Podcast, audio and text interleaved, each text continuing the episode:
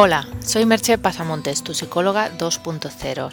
Puedes encontrar más información sobre mis servicios de terapia, coaching, coaching con caballos, formación y demás en www.merchepasamontes.com. El podcast de hoy lleva por título ¿Cómo miras el mundo?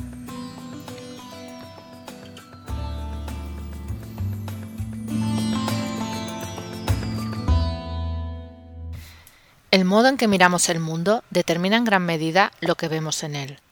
No es la primera vez que hablo de los mapas mentales, pero me gustaría profundizar un poco más en el modo en que determinan lo que nos encontramos fuera, porque aunque parezca mentira, muchas veces encontramos exactamente aquello que estábamos buscando de manera consciente o inconsciente. Cuando estamos en cualquier situación, el modo en que la interpretamos depende de nuestro mapa mental. En nuestro mapa mental, como he comentado en otras ocasiones, están nuestras creencias, nuestros valores y principios y las experiencias que hemos tenido. Y junto con todo eso está nuestra personalidad o el ego, que en cierto modo es la suma de todo ello más algunos factores genéticos y quizá fisiológicos. Por tanto, es muy infrecuente que podamos percibir la realidad de manera objetiva. Si queremos cambiar nuestras creencias, el mejor modo de hacerlo sería cuestionándolas, pero es muy raro que lo hagamos de verdad, porque además hacerlo es duro. Por ello sucede que por mucho que se nos llene la boca de lo bueno que es cambiar, hacer cosas diferentes y salir de nuestra zona de confort, la realidad es que la mayoría de veces lo que buscamos es que nos confirmen nuestras creencias y nuestro modo de ver el mundo. Y la cosa se complica más, si cabe, si hay algún conflicto interno, porque entonces, si no has trabajado un poco en ti mismo, lo que acabarás haciendo es proyectando ese conflicto en el exterior. Y ya tenemos el lío armado, porque el exterior se resiste a que, lo cuadricules dentro de tu mapa. Vamos a ver algunos ejemplos que quizá aclararán un poco más estos conceptos. Vas a hacer unos trámites y estás convencido de que te van a tocar los empleados más bordes. De manera casi imperceptible te muestras huraño, y te encuentras que los empleados que te atienden no son extremadamente simpáticos, de lo cual deduces que estabas en lo cierto. Otro ejemplo, conoces a alguien y sin saber por qué no te cae muy bien. De manera inconsciente buscas en esa persona cualquier detalle que justifique que en realidad no es muy simpática, y obviamente los encuentras. Otro caso podría ser que estás pasando una mala época contigo mismo, pero no sabes cómo resolverla, empiezas a buscar fuera todo aquello que puede resultar perturbador para justificar tu estado interno. También podría suceder que te cueste confiar en la gente, y entonces conoces a alguien muy abierto y transparente.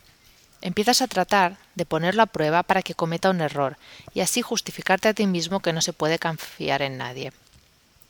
Y un último ejemplo, crees que el mundo es un lugar triste y cruel. Te miras las noticias de sucesos, hablas de las desgracias ajenas, te quejas y consigues así mantener esa visión del mundo. Para acabarlo de, de concretar, de dibujar, te voy a explicar un breve cuento.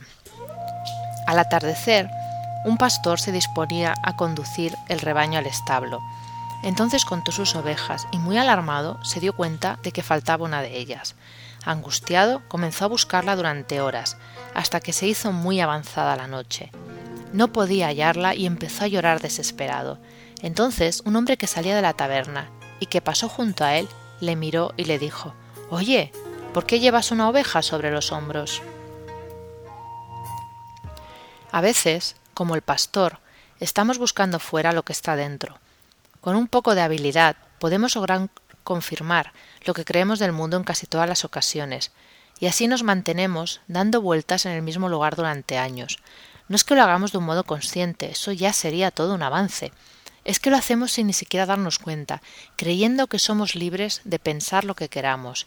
Y eso es lo grave, que estamos en una cárcel mental que ni siquiera vemos, y repetimos las mismas cosas sin cesar, creyendo incluso que estamos haciendo cosas diferentes. Por eso solo hay una opción, salir de la cárcel. Como podrás suponer, te dejo con una pregunta. ¿Quieres salir de tu cárcel mental?